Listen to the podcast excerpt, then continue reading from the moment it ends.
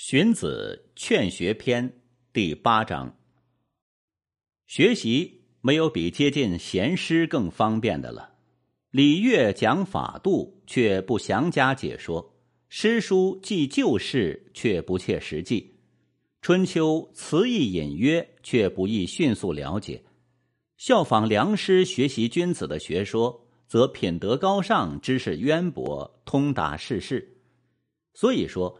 学习没有比接近贤师更方便的了，学习的途径没有比喜欢贤师更迅速有效的了。其次是崇尚礼法，上不能爱好贤师，下不能崇尚礼法，则只能学些杂说，读通诗书罢了。那么穷其一生，只不过是个浅陋的儒生而已。想要推原先王的教化，探求仁义的根本。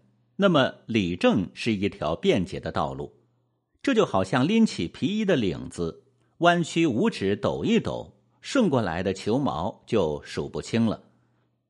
不遵从礼法而依诗书来行事，就像用手指去测量河流，用戈冲捣熟米，用锥子代替筷子吃饭一样，是不能达到目的的。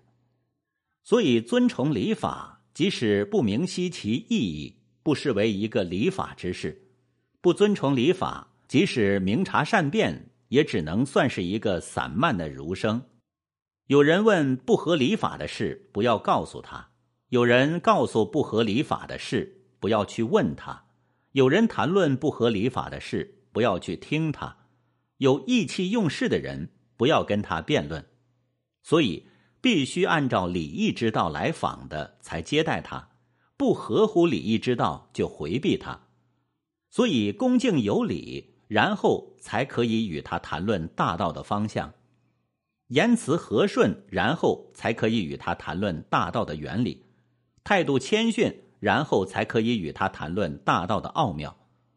所以还不能与他谈论，却谈了，叫做急躁；应该同他谈论，却不谈，叫做隐瞒；不看对方脸色而谈，叫做盲目。所以，君子不急躁，不隐瞒，不盲目，谨慎的顺从对方来行事。《诗经》中说：“不急躁，不懈怠，这是天子所赞许的。”说的就是这个意思。